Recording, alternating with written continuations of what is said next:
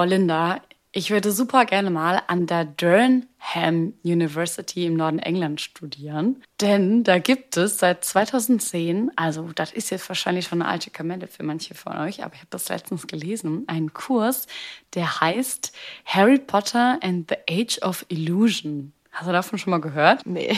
Es klingt aber so ein bisschen das, nee, es klingt aber irgendwie so ein bisschen nach so, einem, nach so einer Eventreihe oder so. Oder nach dem, was wir doch besprochen hatten, das, was jetzt in Köln kommt. Ja, nee, das ist, also guck mal, das ist ein Studiengang. Das ist, du kannst da wirklich so einen Bachelor machen. Also, I mean, es gibt ja mehrere skurrile Studiengänge, von denen man irgendwie ab und zu immer mal gehört hat. Zum Beispiel habe ich letztens ge, ähm, gehört, dass es jetzt seit kurzem so einen Studiengang gibt, der heißt Literature Taylor's Version. Und da kann man wohl historische Texte der englischen Literatur mit Hilfe der modernen Popkultur und Songs von Taylor Swift analysieren. Das ist einfach ein richtiger Studiengang. Mega krass. Also für alle Swifties, falls auch unter euch nämlich Swifties sind, go for it. Aber ich glaube, ich glaube als Nebenfach eher, oder? Also in so einem Lebenslauf dann ja Taylor Swifts Version ja, weiß ich nicht, was dann so 60-jährige Arbeitgeberchefs, ob die das so verstehen. Weiß ich auch nicht. Sagen, okay, was ist das? ja, wahrscheinlich hier in Deutschland kommst du damit gar nicht weit. Naja, aber es gibt halt eben auch diesen Harry Potter and the Age of Illusion. Und da lernt man dann die Geschichte von Harry Potter in einem, ja, großen sozialen und kulturellen Kontext einzuordnen. Und dann sollen damit so soziale Phänomene wie der Glauben an Rituale, Vorurteile gegenüber Fremden oder so Gruppendynamiken zwischen Jugendlichen, ähm, ja, die eben halt sowohl in der Fantasy-Reihe als auch eben in der Realität vorkommen, also so Mobbing und dass sich so Gruppen bilden und so, so ein bisschen so soziologiemäßig. Und das soll halt eben alles anhand der äh, Bücher analysiert werden. Krass, oder? Ja, das klingt irgendwie richtig cool tatsächlich. Ich weiß auch nicht, wie lange das schon her ist, aber ich habe irgendwann mal auch gelesen, dass es, glaube ich, in wo war denn das? Das war auf jeden Fall nicht England oder Amerika, Indien oder so. Da gab es ähm, auch ein Fach an der Uni, wo sie quasi in der Juristik Muggelgesetzgebung und Gesetze aus der magischen Welt miteinander verknüpft haben. Also quasi, dass man das anwendet in der, äh, in der magischen Welt. Ach, da ging es um die Gesetzestexte aus der Zaubererwelt, ja. Und es war, ich hey. weiß nicht, ob das ein ganzer Studiengang war oder einfach nur so ein Wahlfach zum Jura, zum Hauptstudium, aber da ging es auf jeden Fall auch um die Harry Potter Welt tatsächlich. Das fand ich auch irgendwie crazy. Hey. Hätte ich das damals nach dem Abi gewusst, was man cooles studieren kann. Dann habe ich nur Medienwissenschaften studiert. Langweilig. Irgendwas mit Medien halt und jetzt sitzen wir hier und machen Podcast. Super.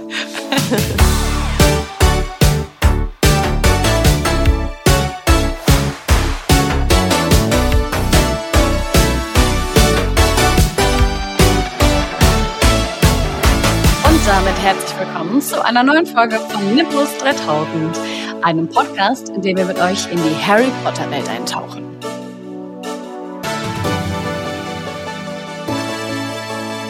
Und heute nehmen wir uns mal jemanden vor. Ich würde mal sagen, ist nicht so der ganz sympathischste in Harry Potter, aber wir schauen uns mal an, was Argus Filch so treibt und ja, was eigentlich so ein Hausmeister in Hogwarts machen muss. Die sind ja auch wichtig auf jeden Fall und deswegen wollen wir da auch mal drüber sprechen. Sehr relevanter Job. Das stimmt. Aber zuerst gibt es natürlich wie immer die Auflösung vom Mysterious Ticking Noise und um dieses Geräusch ging es letztes Mal. Wir dachten, das ist im fahrenden Ritter, dass er so wild gefahren wird und Harry mit seinem Gesicht gegen die Scheibe klatscht oder als er da auf die Betten fällt. Und wir waren uns eigentlich ziemlich sicher. Und dann kamen sehr, sehr viele Rückmeldungen äh, von euch unter Spotify zurück, bei uns in den DMs, aber auch unter dem Reel. Und eine, bei einer Nachricht muss ich so schmunzeln. Ich weiß, welche du meinst. Julie Linda, Punkt, Punkt, Punkt, nicht euer Ernst. Doch, liebe Laura, es ist unser Ernst. Ja, also es war natürlich falsch.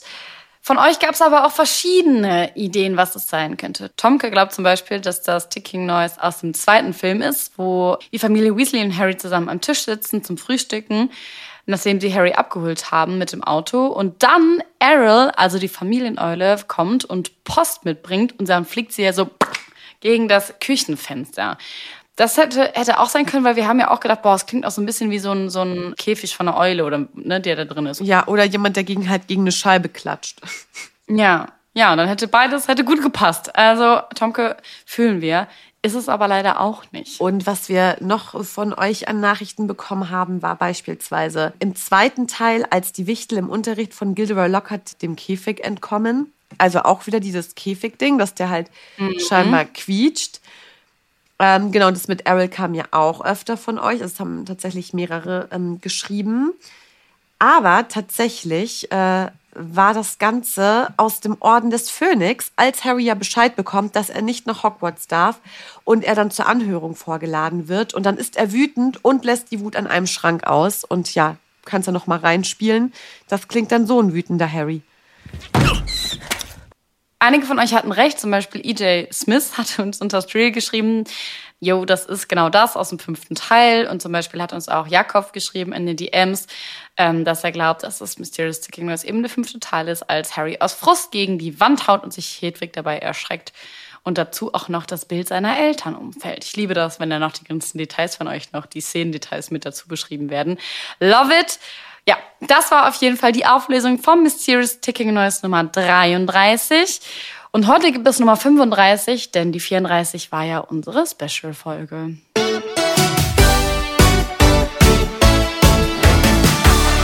Und jetzt mal wieder ganz frisch aus dem Druck kommt auch heute unsere Patronuspost mit den Top-News rund um die Wizarding World. Linus und ich haben jeweils wieder News dabei und diese wären wir euch zusammengefasst in unserer Pat Hiring for your small business? If you're not looking for professionals on LinkedIn, you're looking in the wrong place. That's like looking for your car keys in a fish tank.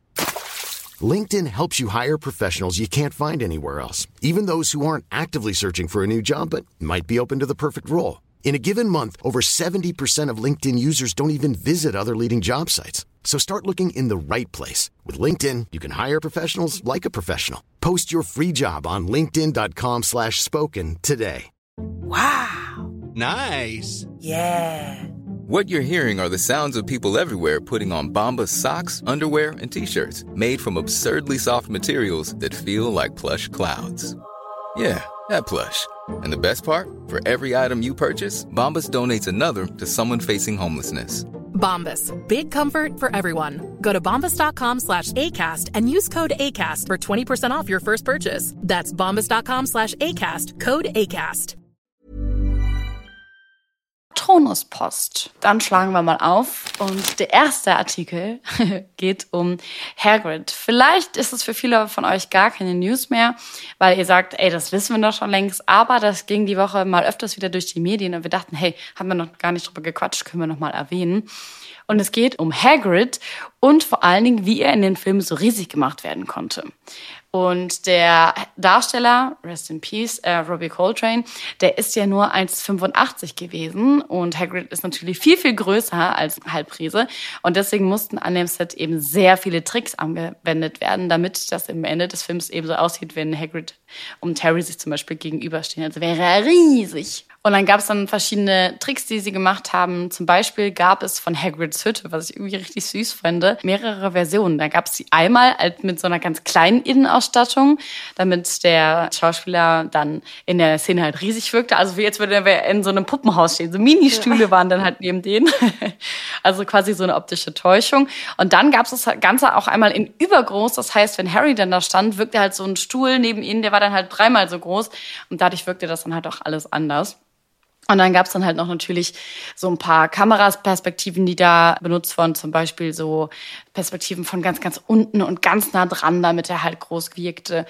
Und viele Szenen von Robbie Coltrane wurden auch vor einem Greenscreen aufgenommen, damit er dann später neben den anderen Charakteren ja vergrößert werden konnte und dann einfach viel, viel größer aussah.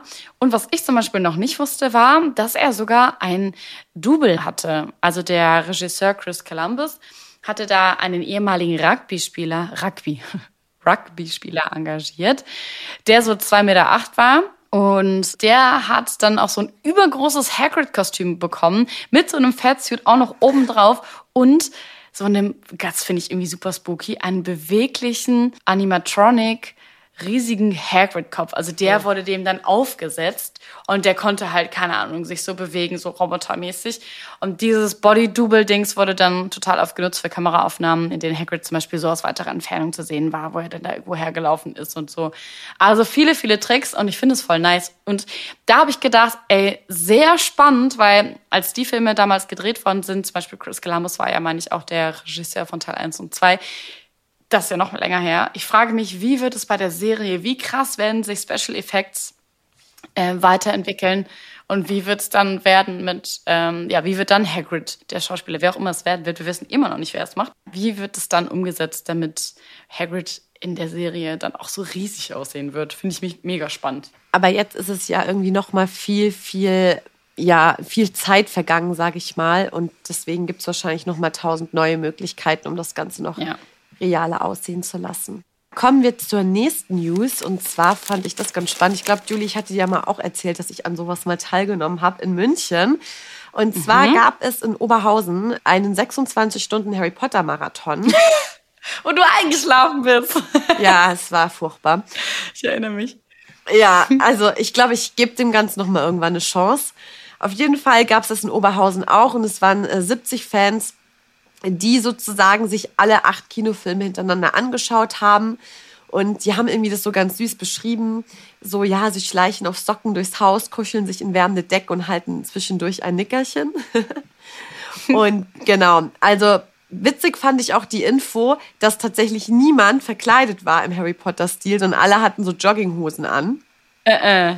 Ja, tatsächlich. Es gab dann wohl auch Essen richtig, Donuts, Suppen, Semmeln, Würstchen und so weiter. Und es haben ganz viele auch immer wieder geschlafen oder auch ganze Filme verschlafen zum Teil. Es ist wirklich eine Challenge, das durchzuhalten. Ich weiß auch nicht, Wie? liebe Nimbis, hat jemand schon mal bei so einem Harry Potter Marathon mitgemacht und hat es tatsächlich geschafft, durchzuhalten, weil 26 Stunden ist schon eine harte Nummer. Und mein Problem ist ja immer, ich bin schon so im Hirn total konditioniert. Wenn irgendwo ein Film angeht, werde ich schon direkt müde. Ich weiß ja. nicht, wenn ich das letzte Mal einen kompletten Film geguckt habe. Das ist echt bitter. Ja, ich schlafe auch immer dabei ein. Vor allem 26 Stunden, wenn du vielleicht feiern gehst, ist das maybe machbar so. Dann bist du auch in Bewegung. Aber da bist du ja auch in so kuscheliger Kleidung. Und dann sitzt du da auf dem Sofa. Nee. Also auf so einem ja. Sitz, da würde ich auch direkt einpennen. Ich habe noch von etwas gelesen. Da geht es äh, um einen Hörbuchsprecher. Diesmal aber nicht um Rufus Beck, denn der spricht ja eben natürlich nur die Hörbücher ein hier für uns in Deutschland. Aber ein ganz, ganz bekannter Hörbuchsprecher ist auch eben Stephen Fry. Und das ist derjenige, der die Harry Potter also im Original im Britischen eingelesen hat. Also viele Leute sind, die das vielleicht auch auf Englisch immer hören, sind wahrscheinlich großer, großer Fan. Und ähm, da gab es jetzt letztens einen Artikel zu, dass die Stimme eben des britischen Harry Potter Hörbuchsprechers durch eine angelehnte AI, also so künstliche Intelligenz mäßig, nicht nur perfekt imitiert, sondern auch ohne sein Wissen in eine Dokumentation eingesetzt worden ist. Und das fand ich so spooky, dass das geht. Dachte ich schon, boah, Linda, stell dir mal vor, das macht eines Tages jemand mit uns. Und dann wird einfach deine und meine Stimme verwendet. Und dann gibt's eine neue Nimbus 3000 Folge irgendwo, von der wir nichts wissen. Aber wir haben die überhaupt nicht gesprochen. Aber weißt du, woran man dann erkennt, dass es fake ist? Äh. Weil die Fake Linda und Fake Julie jedes Mal das Mysterious Ticking Noise erraten. Und dann, liebe so. Nimbis, wisst ihr, das können nicht die beiden sein. Das stimmt. Das ist ein Deepfake. Crazy fand ich auf jeden Fall eine spannende Story, vor allem für ihn. Also wenn ich mir vorstelle, wenn man das jetzt auf das Pendant Rufus Beck übersetzt, wie das für uns so wäre oder für ihn vor allen Dingen. Ja, absolut. Ja, und dann kommen wir noch mal zu einer News. Ich finde auch krass irgendwie, dass das jetzt plötzlich anscheinend dasselbe wird wie Lebkuchen im Supermarkt. Ähm, anscheinend gibt es jetzt schon wieder von allen Marken gefühlt Adventskalender, die fleißig gekauft werden. Aber uns interessieren natürlich die Harry Potter Adventskalender. Und wie immer keine bezahlte Werbung, aber wir fanden die News einfach spannend. Es gibt wohl einen Lego Harry Potter 2023 Adventskalender. Und der ist schon an der Spitze der Charts, so was es von Lego gibt bezüglich Adventskalender. Anscheinend ist das Kontingent jetzt auch schon super knapp. Also ich weiß auch nicht immer, wie da übertrieben wird, ehrlich gesagt. Aber da geht es wohl um Hogsmeade. Ähm, und das wird dann, kann man dann so ein bisschen nachbauen mit den kleinen süßen Figur Figürchen. Und ja, also das ist irgendwie, fand ich auch krass, dass auch irgendwie die Adventskalender nicht mehr einfach nur Schoki sind. Ich hatte früher einfach immer so einen billigen Schoki-Adventskalender. Ja. Und ich war auch happy. Voll, das waren auch immer dieselben Sachen. Diese olle Schokolade, wo es was so in so einer Glockenform war. Genau, so und die war Baum, aber wo du die lecker irgendwie. Die, war- ja, und dann hast du die so rausgedrückt und dann war hinter dann noch so ein buntes Bild dahinter. Und man hat sich Ja. gefreut. Ja, und jetzt Ja. muss es irgendwie gleich so für 100 Euro irgendein Kalender sein mit Parfum und Make-up und keine Ahnung. Das ist echt Gewürzen. crazy. Mit was? Das stimmt. Gewürzen gibt's auch. Ich habe, ich hab, weißt du, was ich gerade verstanden habe? Äh. Also ich weiß nicht, was mit meinen Ohren heute ist. Ich dachte, du willst so einen richtig schlechten Witz machen. Ich habe verstanden mit 14. ich dachte so, was? Deswegen habe ich nachgefragt. Ich dachte so, hä, soll das jetzt irgendwie ein Joke sein? So, jeder Tag ein anderer Duft. Und haben die Hersteller das da konserviert drin. Ich dachte, Schraubgläsern. weil ich dachte, du machst halt so einen schlechten Witz, weil ich gesagt habe, Adventskalender mit Parfum. Ach so, oh Gott. Und Nee. Eklig. Also da haben wir beide das schon mal gesagt. Also wir hatten auch Adventskalender, aber halt mit Schoki. Aber ich schaue Ja. mir den jetzt trotzdem mal an, diesen Harry Potter Adventskalender. Meine alte Mitbewohnerin hatte einen von ihrem Ex-Freund damals bekommen. Da konnte man so die große Halle nachbauen an Weihnachten. Das war auch irgendwie ganz süß, weil dann hattest du auch so einen Hintergrund und so einen Boden und so und konntest das aufstellen. Also es war schon cute. Ja.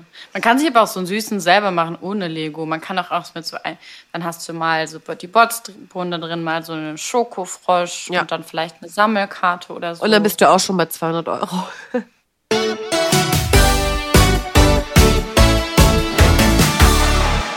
Ja, wir hatten es euch ja schon angedroht. Wir sprechen heute über Argus Filch, beziehungsweise so ein bisschen, was macht eigentlich so ein Hausmeister den ganzen Tag in Hogwarts und wen gab's denn überhaupt? Also, weil neben Argus gab's ja auch noch andere Hausmeister und irgendwie finden wir es auch mal wichtig, dass man die erwähnt und sich mal anschaut. Und witzigerweise ist der Hausmeister von Hogwarts so ganz das klischeehafte Hausmeisterbild. Der hadert so mit seinem Schicksal, hat schlechte Laune, der ist so ein bisschen schadenfreudig und er hat aber auch dieselben Aufgaben quasi in der Zaubererwelt wie in der Muggelwelt. Er muss die Schule sauber halten, aber leider hat er keine Unterstützung von Hauselfen und muss selbst putzen, beziehungsweise die Reinigungskräfte, ja, braucht er dafür. Dann die Schulgänge überwachen natürlich und nachts Acht geben, dass die Schüler auch brav in ihren Betten liegen. Und das ist halt irgendwie auch echt das Schlimmste, finde ich, ständig gegen magische Scherzartikel oder Streiche ankämpfen. Ja, Vor allem, wenn man auch nicht so beliebt ist, kriegt man es halt doppelt so ab, glaube ich, als Hausmeister. ja. Und ähm, ja, ganz klar auch so Wach- und Wartungsarbeiten. Also, dass er zum Beispiel Zugänge zu Geheimgängen zugipsen muss oder dass er die Post überprüfen muss, so wenn die eingeschmuggelt wird, nicht, dass da verbotene Gegenstände drin sind. Also eigentlich ist er voll der Buhmann in Hogwarts. Das stimmt. Und wir wollen hier jetzt noch speziell über Argus Filch sprechen als Hausmeister. Und immer, wenn ich an den denke, dann denke ich immer an dieses Zitat, weil der komplett aufgedreht kommt. Schüler außerhalb der Betten! Schüler außerhalb der Betten! Schüler in den Korridoren! Und dann McGonagall und ich liebe sie. Sie wurden angewiesen, die Betten zu verlassen, sie jämmerlicher Trottel. das ist einfach so ein, ich liebe dieses Zitat. Und das spricht irgendwie so sehr für den. Das tut mir so leid, weil selbst McGonagall denkt sich so, Jesus Christ. Also, der arme alte Mann hat Schon ein armer Teufel, der ja. Argus. Naja, schauen wir uns den Argus mal ein bisschen genauer an. Und wir fangen erstmal mit der, wie nennt man das, Etymologie oder so an. Also wie immer geht's bei J.K. Rowling ja immer um Bedeutungen der Namen. Und Argus stammt aus der griechischen Mythologie. Und da bedeutet es was wie der Riese mit den hunderten Augen, der einer Göttin als Wächter dient. Und das passt ja ganz gut, weil er mit seiner Katze, äh, Mrs. Norris, hat ja seine Augen wirklich überall und schaut, dass auch alles nach seinem Rechten ist. Und dann gibt es noch den Namen Filch und das ist ein englisches Wort, kann man übersetzen mit stehlen auf so eine hinterlistige Weise. Deswegen passt das eigentlich auch ganz gut. Tja, dann kriegt jetzt irgendwie mit Argus-Augen eine neue Bedeutung auf jeden Fall. Stimmt, das ist, Mind blow. das ist mir einfach noch nie aufgefallen. Ja, was es noch zu Filch zu wissen gibt, Filch ist ein Squib. Er stammt zwar eben aus einer Zaubererfamilie, aber besitzt eben selber keinerlei magische Fähigkeiten, aber da gehen wir gleich noch genauer drauf ein. Und ähm, er hat in Hogwarts ein eigenes Büro im Erdgeschoss des Schlosses. Da gibt es keine Fenster und die einzige Lichtquelle in dem winzigen kleinen Raum ist so eine kleine Öllampe, die von der Decke hängt. Also so richtig stellte ich mir das in so einem Gruselfilm auch vor, dass sie ach, das so quietscht und so an so Ketten hängt. Und hinter seinem Schreibtisch hängen dann wohlgepflegte, glänzende Ketten und Fußschellen an der Wand. Und das ist ja auch so typisch Filch, weil er sagt ja auch immer wieder, dass man SchülerInnen am besten bestrafen würde, wenn man sie im Kerker von der Decke baumeln ließe. Das ist ja auch, glaube ich, wenn die in den verbotenen Wald sollen als Bestrafung, dann sagt er doch auch so, ja, früher war das noch alles ganz anders und Bestrafung sah da noch ganz anders aus. Aber so. auch das finde ich richtig krass, so als Strafe in den verbotenen Wald. Auch das finde ich pädagogisch echt ein bisschen schwierig. Ja, für, für jemanden wie Hagrid, der das da alles so cool findet, der sieht die Problematik da wahrscheinlich nicht, aber für die, ja, dass das als Strafe von Hogwarts ausgegeben wird, finde ich auch ein bisschen schwierig. Naja, auf jeden Fall hat Dumbledore zu Filch gesagt, nee, das lassen wir mal lieber sein und geht auf seine Wünsche da nicht ein, die Leute da vom Dreck von der Decke zu baumeln. Ja, und die übrigen Wände, die sind hinter hölzernen Aktenschränken verborgen, in denen er jedes kleinste Delikt der SchülerInnen sorgfältig notiert und verwahrt. Und naja, wer hätte es gedacht, den Weasley-Zwillingen aus Gryffindor ist sogar ein ganzes Fach gewidmet. Ja, die beiden haben aus seinem Büro ja auch die Karte des Rumtreibers gestohlen, die er schon Jahrzehnte zuvor beschlagnahmt hatte, die ja eben James Potter und so weiter gehört hatte. Aber darüber haben wir ja auch schon mal hm, ganz viel geredet. Und naja, und neben der Schulordnung, die der Hausmeister zu wahren versucht, gibt es eine von ihm selbst erstellte Liste, die alle im Schulgebäude und vor allem auf den Gängen verbotenen Dinge enthält. Und diese Liste, die hängt an seiner Bürotür da unten im Kerker und umfasst in Harrys viertem Schuljahr bereits 437 verbotene Gegenstände. Und die Liste, die wird stets erweitert und zuletzt wird das Verbot aller Produkte, die von Weasleys zauberhaften Zauberschätzen hergestellt wurden, dann noch hinzugefügt. Also er ist ja sehr pedantisch und hinterher. Und ähm, ja, was natürlich wichtig ist, was wir eben schon angesprochen haben, ist, dass es eine ein Lebewesen in seinem Leben gibt, was ihm alles bedeutet. Und zwar Mrs. Norris, das ist seine Katze und seine Gehilfin. Ist so eine richtig ausgemergelte, staubfarbene Katze, die mit ihm zusammen das äh, Schloss durchstreicht. Aber auf die gehen wir später nochmal genauer drauf rein. Wenn Filch nicht gerade den SchülerInnen hinterherflucht, sie bei Strafarbeiten beaufsichtigt, den von Schuhen und Umhängen herabgestellt tropften Schlamm wegputzt, Gemälde wie zum Beispiel die fette Dame in Harrys dritten Schuljahr restauriert, Einrichtungsgegenstände umherschleppt, weitere typische Hausmeistertätigkeiten verrichtet oder so. Dann jagt er auch noch Poltergeist Peeves, aber ja, zudem hat er sowieso noch ein spezielles Verhältnis, das sagst du gleich nochmal, Linda. Das ist auf jeden Fall nochmal eine ja. spannende, äh, spannende Story an sich. Kleine toxische Verbindung ja. auf jeden Fall.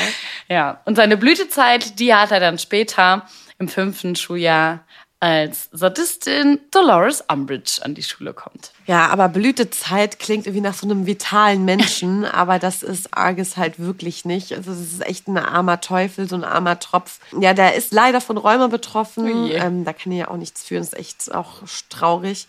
Und deswegen hat er halt auch so Buckel und gebeugte Schultern. Aber ich glaube, er ist der Charakter, der ihn halt einfach mies und unattraktiv ja. so macht. Also weil er einfach kein guter Mensch ja. ist. Aber er hat auch so ein beuteliges, blasses Gesicht und auch blasse Augen und ganz faltige Haut. Und sein Haar ist ganz grau und dünn mit so kahlen Stellen auf dem Kopf. Und ähm, er wird auch so beschrieben, dass seine Wangen von Äderchen durchzogen sind und er so eine teigige Haut hat und so dünne Knöchel, so ausgemergelt einfach. Mhm. Und beim Gehen keucht er.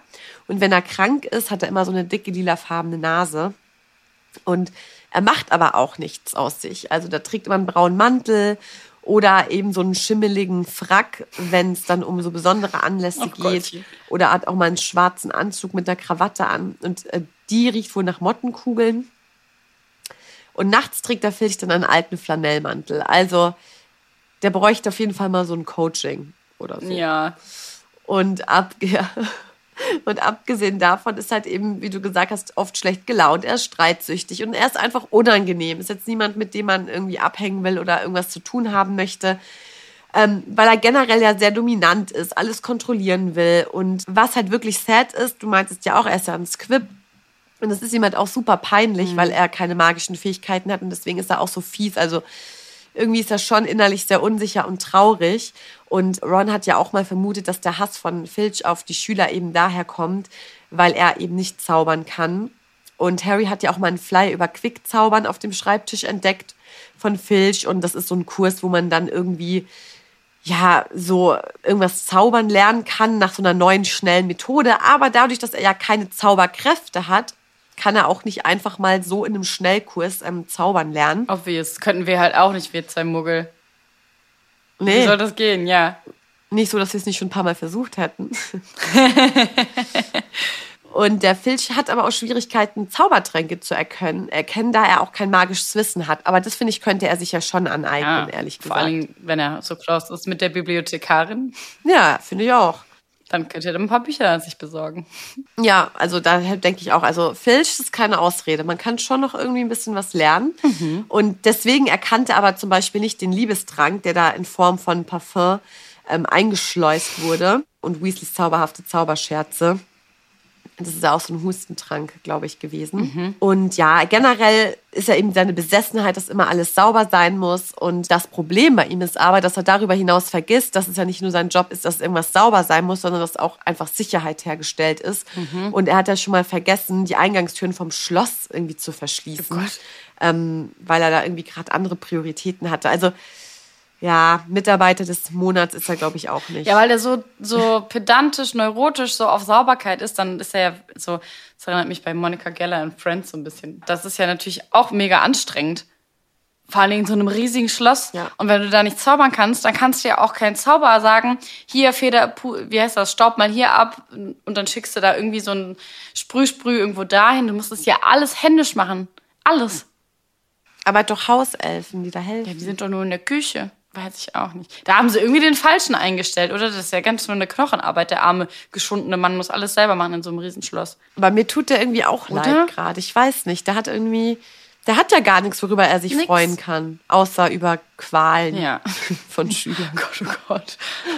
Der wäre auch ein Fall für Stefanie Stahl, der gute Mann. Aber ich weiß nicht, ob man da noch was rausholen kann. Nicht meine Stefan. Nee. Die müsste nur mit ihm darüber reden, dass er sich damit, dass er das abschließen muss, den Gedanken, dass er nicht zaubern. Und das ist halt, dass es nicht heißt, dass er weniger wert ist, nur weil er nicht zaubern kann, nur weil er ein Skip ist. Und mit dem Putzen will er auch einfach irgendwas reinigen, seine Seele Richtig. reinigen. Weißt du, Ordnung nach außen, Ordnung nach Richtig. innen. Aber es klappt nicht und deswegen putzt er immer weiter. Oh Gott, man will ihn schon fast den Arm nehmen. Naja. Ja, eine besondere Rolle spielt Filch jetzt zum Beispiel auch in der Kammer des Schreckens. Da ist es ja so zum Beispiel, dass Ron ihm helfen muss, die Trophäen im Trophäenraum zu polieren. Dabei durfte er auch keine Magie einsetzen, weil Filch darf das ja, weil er das ja auch nicht kann. Mm, Das lag daran, dass Harry Potter und Ron Weasley ja mit dem fliegenden Fort in die peitschende Weide geflogen waren. Und als Strafe musste halt Ron das machen. Und während des Schuljahres versuchte eben Filch genau das, was du gerade eben erzählt hast, eben den Status als Squib mit Hilfe dieses Quick-Zauberkurses zu verbessern. Hat ja aber nicht geklappt. Harry hatte diesen Flyer ja dann entdeckt und das war ja so unfassbar peinlich. Und das war natürlich dann auch so ein Grund, denn der Basilisk, der hat ja Mrs. Norris, also Filch Katze, mh, zu der er eben diese super enge Beziehung hat, auch versteinert. Ne? Und unter dieser Nachricht stand ja eben dann der Text, die Kammer des Schreckens wurde geöffnet, Feinde des Erben, nehmt euch in Acht. Und dies machte Filch natürlich super Sorgen, weil er glaubte, dass Harry seine Katze versteinert hatte. Der hatte den halt total auf den Kicker, weil Harry ja wusste, dass Filch ein Squib sei. Der hat ja gesagt, boah, das will er, der will mich da jetzt bestimmt mit ärgern und der hat jetzt auf mich abgesehen, der, ne, der hat jetzt was gegen mich in die Hand und so.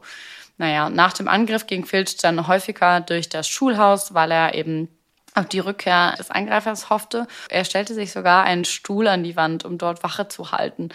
Und gelegentlich versuchte er, die Nachricht mit Mrs. Sokers magischem Allzweckreiniger zu entfernen. Ja, die Wirkung war natürlich null, weil der hat ja keine Magie, der kann das ja nicht. Und das hat auch nicht funktioniert und das ging damit auch nicht weg. Ja, und während dieser Zeit wurde er dann immer bösartiger. In ihm wurde, ist immer noch mehr kaputt gegangen, weil seine Geliebte, seine einzige Bezugsperson, seine Katze, Mrs. Norris, versteinert worden ist. Und deswegen hat er noch mehr SchülerInnen für Dinge bestraft, wie einfach nur laut atmen oder glücklich aussehen, weil er war so sauer. So Aber das mit dem laut Atmen verstehe ich. Sowas macht mich manchmal auch hart aggressiv. ja, aber da musst du schon sehr angespannt sein. Ja, aber auch so schmatzen, laut atmen. Oh, Also, wenn man da gerade auch nicht so gut auf jemanden zu sprechen ist und dann liegt jemand neben dir und atmet laut die ganze Zeit, Da fühle ich schon den Filch in mir. Okay, okay, merkt euch das. Linda hat einen Touch von Filch in sich. Aber doch stimmt. Boah, manchmal ist es auch richtig unangenehm, Leute auch kauen zu hören und so, das stimmt. Da kriegt man so einen inneren, das, boah, es ist ein super fieses Gefühl. Naja, und am Ende des Jahres nahm Filch dann an der Abschiedsfeier teil, wo auch dann seine Katze wieder anwesend war. Seine Katze wurde dann eben durch die Verabreichung von Sprouts Alraunen Wiederbelebungstank natürlich und zum Glück geheilt. Ja, wirklich Gott sei Dank, denn das ist ja das einzige Wesen Hogwarts, das Filch mag. Also nicht nur Filch mag die Katze, sondern die Katze mag auch Filch und das ist tatsächlich dann das einzige Lebewesen. Ähm, sie sieht so, man sagt ja immer so, wie der Herr, so das Geschirr. Hier trifft es auch auf die Katze zu, denn die hat so staubfarbenes Fell, ist auch so ein bisschen ausgemergelt. Die hat so gelbe Augen und ja, die ist wie, wie Filch immer schlecht gelaunt und die beiden haben eine super starke Bindung. Und jedes Mal, wenn Mrs. Norris jemanden entdeckt, der wieder irgendeine Regel missachtet, mhm. dann merkt Filch das irgendwie, sind total connected und taucht dann plötzlich auf. Wie so Zwillinge. Und ähm, Filch ja, und Phil spricht dann auch immer mit ihr und nennt sie so meine Süße.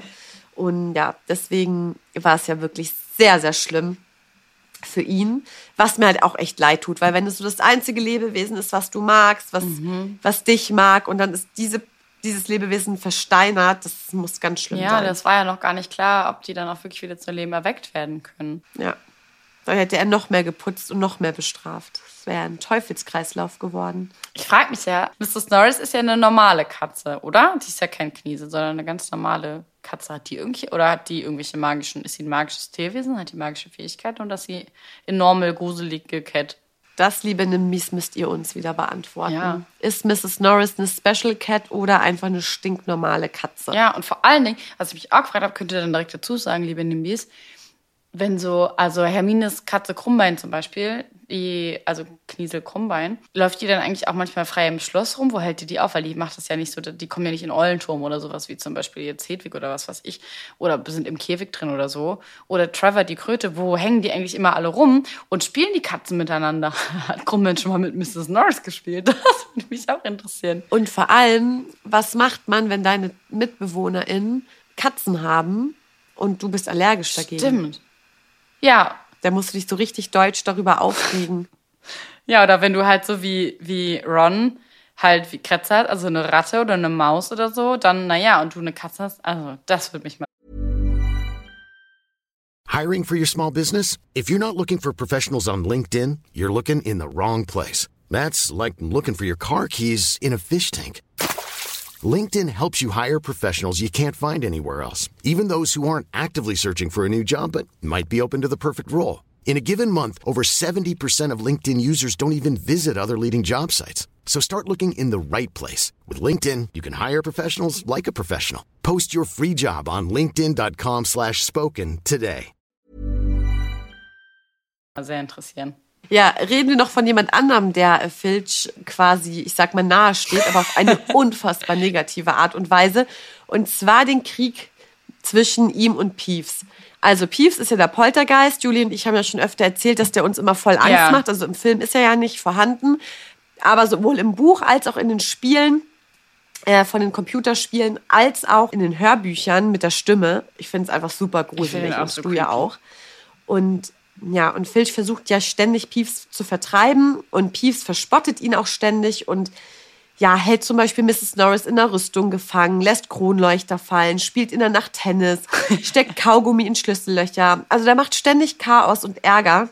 Und Filch muss darauf immer alles reparieren und reinigen. Und witzigerweise habe ich das auch so ein bisschen nachgelesen und stand dann auch so ein geiler Satz da der Kampf wurde vermutlich auch nach der Schlacht von Hogwarts fortgesetzt. also so eine never-ending Story mit den beiden. Ich finde, weil Peeves ist halt wirklich furchtbar. Und Filch hat, noch, hat doch auch Dumbledore schon so oft gebeten, endlich mal Peeves aus dem Schloss zu verbannen. Und da frage ich mich auch, also wer hat dann was von Peeves? Niemand.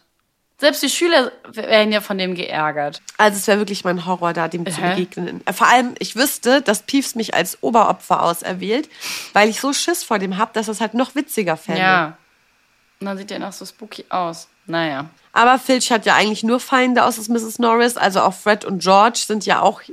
Obwohl ich muss auch sagen, die machen das ja auch natürlich mit Absicht. Ja. Also ne, also die provozieren das ja natürlich auch. Ja, das stimmt. Ja, also obwohl, aber von den Sachen, die sie gemacht haben, ist es eigentlich schon selbes Level. Also sie haben zum Beispiel eine Stinkbombe losgelassen. ähm, dann, du hast ja schon gesagt, dann gibt es ja so einen Aktenschrank nur mit so Infos über die Weasleys, also über die Zwillinge, was sie alles wieder fabriziert haben. Dann haben sie noch eine Mistbombe in seinem Büro losgelassen. Sie haben die Karte vom Rumtreiber entwendet. Sie haben, ja, sie haben ja ständig irgendwelche Scherze dort gemacht. Ja, also ich glaube, das muss für Filch auch der absolute Horror sein. Vor allem ist es auch unfair, so immer zwei gegen eins eigentlich. Ja. Aber man kann den halt auch so leicht provozieren. Der ist ja auch so leicht ärgerbar, weil der ja, guck mal, wie der darauf abgeht bei dem Zitat, wo ich eben meinte, Schüler, auf den Korridor. Der findet es ja richtig geil, dass er dann Leute ertappt. Der geht richtig darauf ab oder wenn er was sauber entstauben kann oder so. Man kann ihn ja wirklich so leicht provozieren. Aber ich frage mich trotzdem, warum die Weasleys nie von der Schule wegen sowas geflogen sind. Weil es ist ja auch, also wenn man jetzt mal ganz ehrlich ist, klar, sie haben jetzt niemanden gemobbt in dem Hm. Sinne, aber eigentlich vielleicht doch, dass die Filch so fertig gemacht haben. Muss man schon auch ein bisschen hinterfragen, finde ich. Stimmt. Weil auch ein Filch hat es eigentlich nicht verdient. Aber da war Dumbledore wieder irgendwo unterwegs und irgendwie beschäftigt. Da konnte man ihn. Außerdem war die aus Gryffindor, da Ah, muss davon eh machen. Sorry, stimmt will. ja. Aber ja, unpopular opinion, Filch tut mir irgendwie gerade richtig leid. Dann, wie gesagt, hatte er noch seine Glanzmomente. Das haben ja nicht alle ihn nicht gemocht. Er hatte ja dann doch schon Verbündete. Und zwar Dolores Umbridge. Ja, aber mögen und verbündet Ja, sein ist ja auch wieder ein Unterschied. Denn ne? Spoiler Alert, eigentlich hat Dolores Umbridge ihn ja auch nur ausgenutzt. Also 1995 gab es ja die Großinquisitorin von Hogwarts, und zwar Dolores Umbridge. Und Filch hat sie ja komplett supported. Ne? Und ich sagte ja schon, sie ist ja quasi eine Sadistin. Die findet Bestrafungen für die SchülerInnen genauso gut wie Filch. Und deswegen schätzt er sie ja auch total und denkt sich, Gott sei Dank ist mal jemand hier an der Führung, der ähnliche Werte vertritt wie ich. Und endlich werden mal hier die SchülerInnen doch ähm, im Kerker eine Beine kopfüber aufgehangen, was weiß ich. Umbridge hatte ihm ja dann die Erlaubnis erteilt, die SchülerInnen zu foltern, während Dumbledore äh, dies natürlich dann ablehnte. Da entwickelte Filch so eine richtige Loyalität zu ihr. Er war einer der wenigen Menschen, die sie in der Schule wirklich mochte. Und Umbridge tat dahingegen viel, um die Loyalität von Filch zu erlangen. Sie gab ihm die Erlaubnis zur körperlichen Bestrafung von SchülerInnen und wollte Peeves aus dem Gebäude verbannen, aus Gründen, weil sie weiß, dass die sich halt nicht grün sind und hat sich natürlich damit schön eingeschleimt. Oder zumindest mit dem Gedanken, dass sie das vorhat. Und das Ganze hat sie aber nur deswegen gemacht, weil, wie gesagt, Filch ist halt ein offenes Buch. Man weiß genau, wie man ihn provozieren kann. Man weiß aber auf der anderen Seite auch ganz genau, wie man ihn kriegen kann, wie man seine, Lo seine Loyalität gewinnen kann. Und die ist halt eine Bitch. Der war das alles egal. Hauptsache, sie kriegt das, was sie will. Und sie wollte halt einfach nur das Wissen von Filch über die ganzen Geheimgänge haben. Und deswegen hat sie ihm halt so ein bisschen, wie sagt man das, Puder in den Arsch geblasen. Sorry für die Kleinen, die gerade zuhören. Honig ums Oh, Maul danke schön. geschmiert. Sie hat ihm Honig ums Maul geschmiert. ähm, gute Miene zum bösen Spiel. Gut, dass ich dich habe. Wer von uns ist die Slytherin? ja, ja, nur die Weasley-Zwillinge hatten ja vermutlich mehr Wissen über die Geheimgänge als Filch. Aber ja, deswegen hat sie ihn halt komplett ausgenutzt, um eben ihre Pläne durchzusetzen. Und dann gab es da noch eine Frau, eine ganz besondere Frau, die Filch vielleicht ein bisschen ja um den Finger gewickelt hat. Es geht um Irma Pins. Und Madame Pins und Filch haben ganz eventuell ein romantisches Verhältnis. Denn Madame Pins, die wird immer wütend, wenn sie Gespräche mitbekommt, in der Bibliothek zum Beispiel, in denen über den Hausmeister Filch gelästert wird. Die SchülerInnen haben dann umgehend Gerüchte losgeschickt, dass die beiden verliebt ineinander sind. Aber auch geil, oder? Vielleicht ist sie auch einfach nur ein guter Mensch und findet es fies, dass man lästert. Das stimmt. Aber wohl irgendwie ist sie immer besonders dann abgegangen, wenn es um ihn ging. Immer wieder. Und dann dachten sie, so, hm, da muss doch irgendwas sein. Harry hatte das auch spekuliert, dass zwischen den beiden was ist. Tatsächlich ist es so, dass Filch und die Bibliothekarin eine romantische Beziehung in den 1989ern angefangen haben, als die beiden gemeinsam am Valentinstagsball teilgenommen haben. Es ist aber nicht bekannt, ob die Beziehung noch bestand, als Harry dann Hogwarts besucht hat. Und bei der Beerdigung von Albus Dumbledore haben sie auch tatsächlich zusammen teilgenommen. Also viel Rumor has it, könnte man jetzt sagen, wenn wir in unserer ja, News-Kategorie. voll. Aber eigentlich, du bist ja, du hast ja auch nicht so einen großen Pool an potenziellen PartnerInnen so unter den Lehrern. Ne? Also Ja, das stimmt. keine Ahnung, du bist ja das ganze Jahr irgendwie, du hast ja nicht so viel Kontakt zur Außenwelt, außer, ja, die einzigen Erwachsenen sind halt die anderen LehrerInnen. Ja, und ich glaube, Irma Pins, die war ja auch von, vom Charakter relativ ähnlich. Die war ja auch sehr streng. Und vielleicht haben die auch ähnliche Werte vertreten und sie fand ihn deswegen ganz cool und er sie auch. Und vielleicht, ich weiß nicht, ob es äußerlich so gematcht hat, aber vielleicht war das dann auch egal, weil wie du sagtest, man hat dann jetzt auch nicht so viel Ausfall und dann mag man sich und warum nicht. Aber don't fuck the company. ja, true that. Aber es gab ja anscheinend keinen Streit oder so. Von daher können sie ja alle ganz normal ihren Job weitermachen und gut ist. Stimmt. Auf jeden Fall gibt es natürlich noch eine Person, die eine wichtige Rolle spielt, und zwar Harry selber. Und obwohl Filch eigentlich fast alle SchülerInnen nicht mochte, war Harry Potter so einer von denen, den er einfach am allerwenigsten mochte. Er ging dem so richtig auf den Sack. Naja, immer wenn es Ärger gab, war Harry Potter natürlich in der Nähe. Den Spruch, das wissen die ja selber. Wenn er sagt, äh, ich suche nicht den Ärger, der Ärger sucht mich, sagen die ja auch. Und ich glaube, dann ist Argus Filch natürlich immer wirklich abgefuckt. Dann verbindet er, dann weiß Harry einfach noch, dass er ein Squib ist.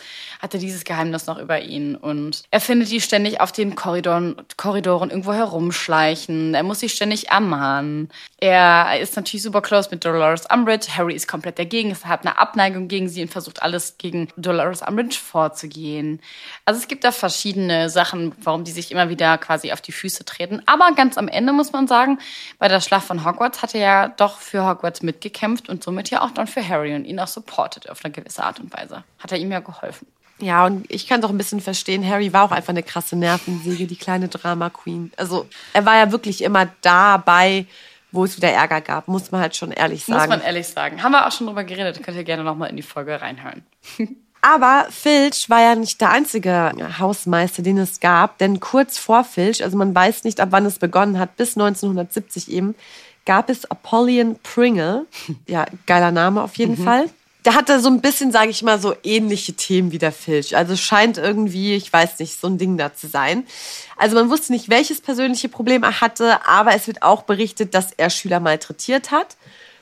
Und ähm, er schied eben Ende der 1960er oder Anfang der 1970er Jahre aus dem Amt aus und Molly, die ja auch in Hogwarts war, die hat in Pringle, ich finde es so geil, ich muss immer an die ich Chips auch. denken, noch als Hausmeister eben in Erinnerung gehabt und auch, dass der super unangenehm war. Ja, und James und ja, die anderen Quatschköpfe, die haben den ja dann auch gar nicht mehr erlebt, sondern schon mit dem Nachfolger zu tun gehabt.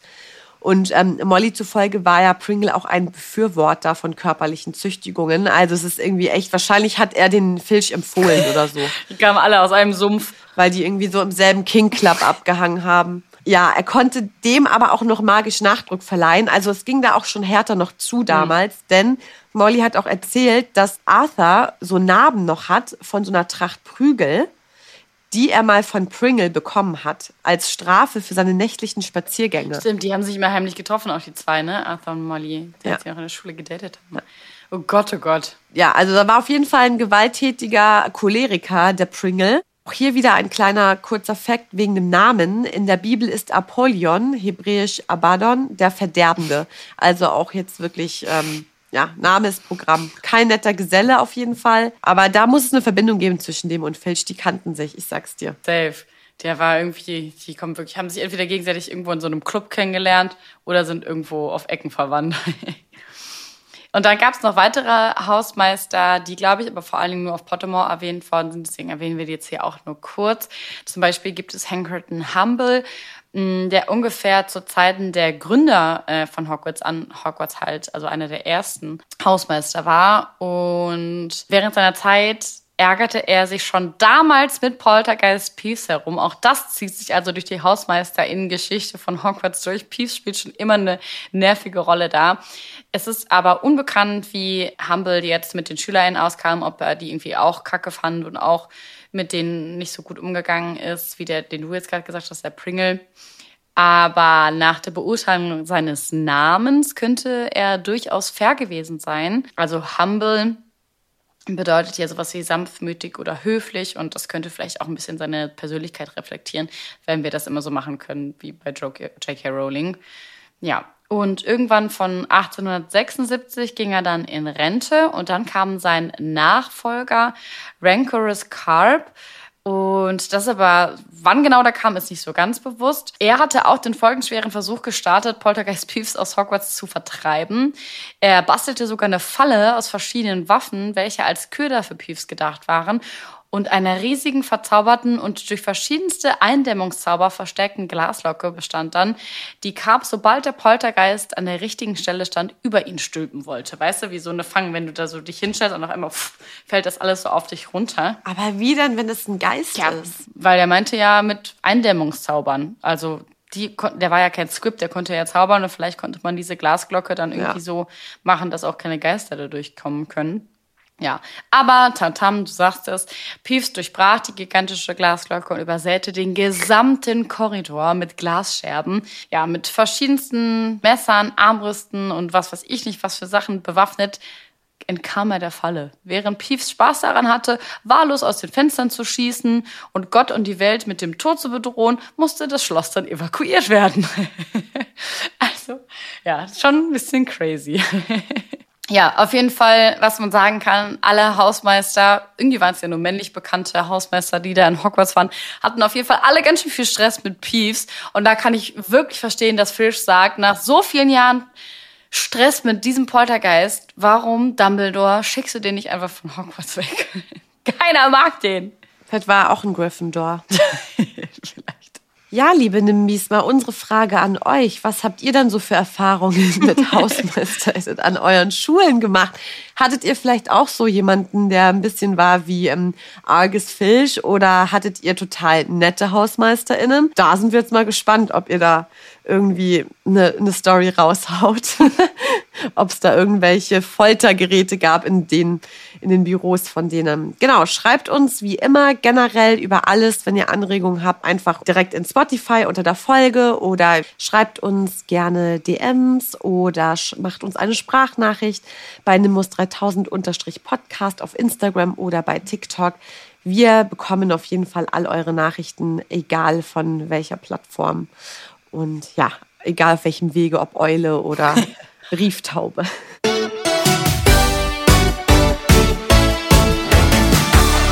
Und heute ist wieder Zeit für ein Game, das wir schon mal mit euch zusammengezockt haben.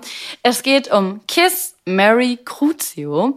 Und die Spielregeln, die sind auch ganz einfach. Jede von uns bringt drei Charaktere für den jeweils anderen mit.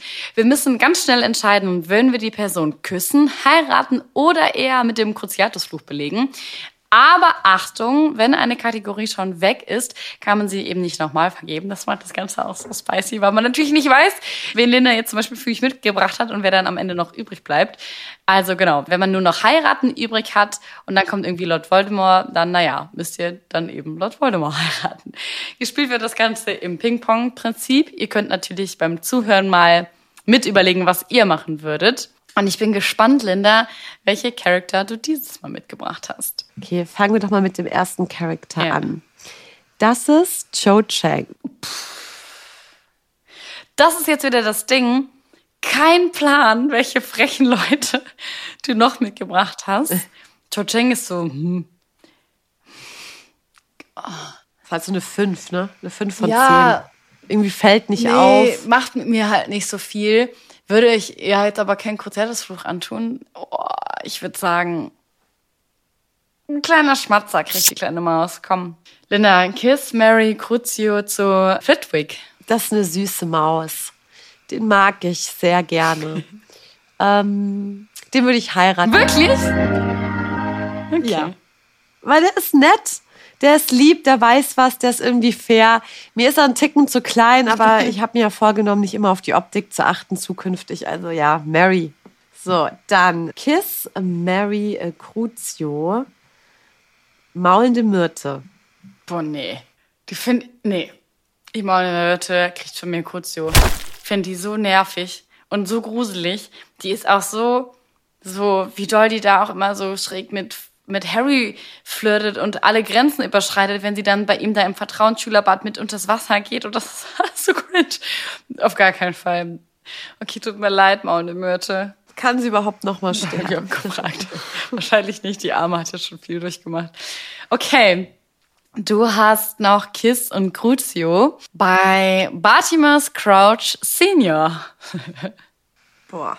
Was hatte ich jetzt noch? Kiss und Krutsch? Äh, du hast schon Flitwick geheiratet. Boah, ich habe halt voll Angst. Ich habe halt voll Angst, was als drittes kommt. Aber der war halt auch ein Derb. Ich glaube, oh, ich habe irgendwie Angst, wen ich küssen muss. Aber ich glaube, ich mache, ja, Crucio. Sorry. Alles klar, oh Gott. Wer kommt jetzt noch? Ja, du hast ja jetzt nur noch übrig heiraten. Ja, aber ich, ich finde es persönlich nicht so schlimm. Sag. Matt I Moody. Boah, nee. Hey, das finde ich auch nicht schlimm. Ich bin froh, das kann Ja, das kann ja eine ne, ne Hochzeit sein ohne körperliche Aktivitäten. Alistair Matt I Moody, möchten Sie Julie Mond zu ihrer Frau nehmen? Dann dürfen Sie die Braut jetzt küssen. okay, diesen einen Schmatzer, den nehme ich mit, aber danach kann das ja so eine Beziehung sein ohne. Also, Nee, nee, nee. Da alles, was zur Ehe dazugehört, weil Kiss war ja schon Cho Chang. okay. Na, aber der ist cool. Der ist einer der krassesten Auror, Auroren, die es gibt. Der hat mega Know-how. Der ist ein bisschen paranoid, aber hey, vielleicht ist das auch ein bisschen aufregend. Und vielleicht findest du den, das Auge auch ein bisschen Ja, aufregend. ja, vielleicht kann man damit coole Sachen machen, wer weiß. Das gibt dir den Spice in der Ehe. Cool. Dann bin ich eine Moody. Äh, I, was meinst du damit? Damit kann man coole Sachen machen. noch nicht. Schnell weiter. Also, Nusch, du hast nur noch Kiss, richtig? Und du küsst. ACAST powers the world's best podcasts. Here's a show that we recommend. The Real Housewives is a guilty pleasure for most, but if you're looking to not feel guilty about that pleasure, tune in to Everything Iconic with me, Danny Pellegrino, where I break down all the messy moments and behind the scenes antics of Bravo's popular franchise. And on Everything Iconic, I also interview celebrity guests like Kelly Ripa, Kiki Palmer, Drew Barrymore, Cameron Diaz, and more about their guilty pleasures, their past work, and so much more. So if you're pop culture obsessed and find yourself watching way too much reality TV like me, tune in to Everything Iconic with Danny Pellegrino wherever you listen to podcasts. ACAST helps creators launch, grow, and monetize their podcasts everywhere. ACAST.com. Bist Morphin Gaunt. Oh, i, das ist doch, oh Gott, oh Gott. Oh, ich muss den gleich mal nochmal, also ich weiß, dass er auf jeden Fall kein, kein Schönling ist. Ich muss den mal kurz parallel googeln und die Bilder machen mich fertig, Leute. Ich war mir schon nicht sicher. Boah. Du, du küsst einfach den Onkel von Tom Riddle. Diesen, dessen Aber, von Gaunt-Familie. aber ohne Zunge. Nee. Voll, volles Programm. Du küsst jemanden, der war schon in Azkaban, der seine Schwester ganz schlimm gemobbt hat und durch dessen Familie sich Inzucht und alles andere zieht. Okay, gut, aber ich habe gerade Morphin Gaunt bisschen äh, gegoogelt und da kommen dann auch Bilder von äußerst attraktiven Menschen Das, als Idee, wie die aussehen. das kann nicht sein. Ach, äh, ist okay, werde ich überleben. Ich muss ja nur einmal küssen. Das, das schafft man schon. Ich glaube, da habe ich schon Schlimmeres fabriziert in meinen 30 Jahren. Okay, das heißt, das war wieder unsere Runde Kiss Mary Crucio. Das hat wieder richtig Bock gemacht. Spielen wir bestimmt nochmal. Ich bin gespannt, äh, wie ihr geantwortet hättet. Schreibt uns da auch gerne. Linda hat euch eben die Adresse genannt, wo ihr uns überall erreichen könnt. Steht doch aber alles nochmal in den Show Notes.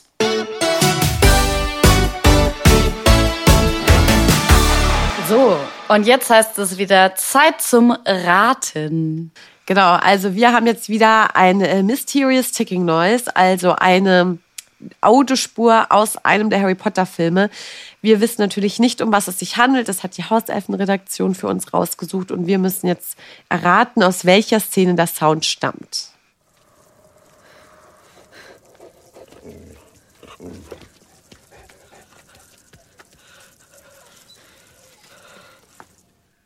Okay, das ist ja ein Hund, oder? Ja, und es war nachts auf jeden Fall. War das vielleicht im Wald, im verbotenen Wald? Könnte im verbotenen Mit Fall. Fang? Fangfall. Ja, das könnte es sein.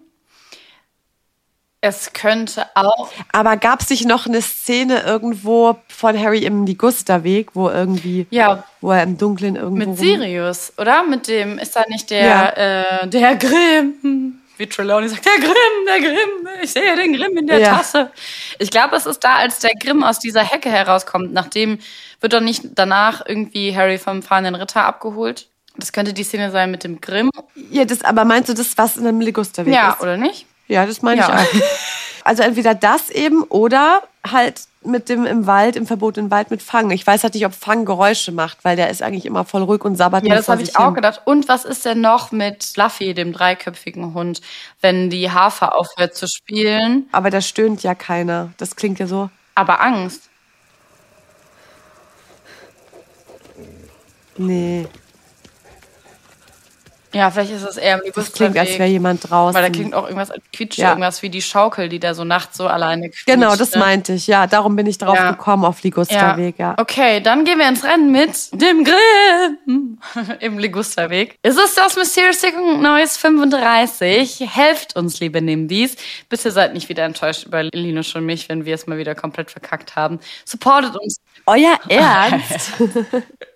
Genau. Wir freuen uns. Schreibt uns auf allen bekannten Wegen. Alle Infos in den Show Notes.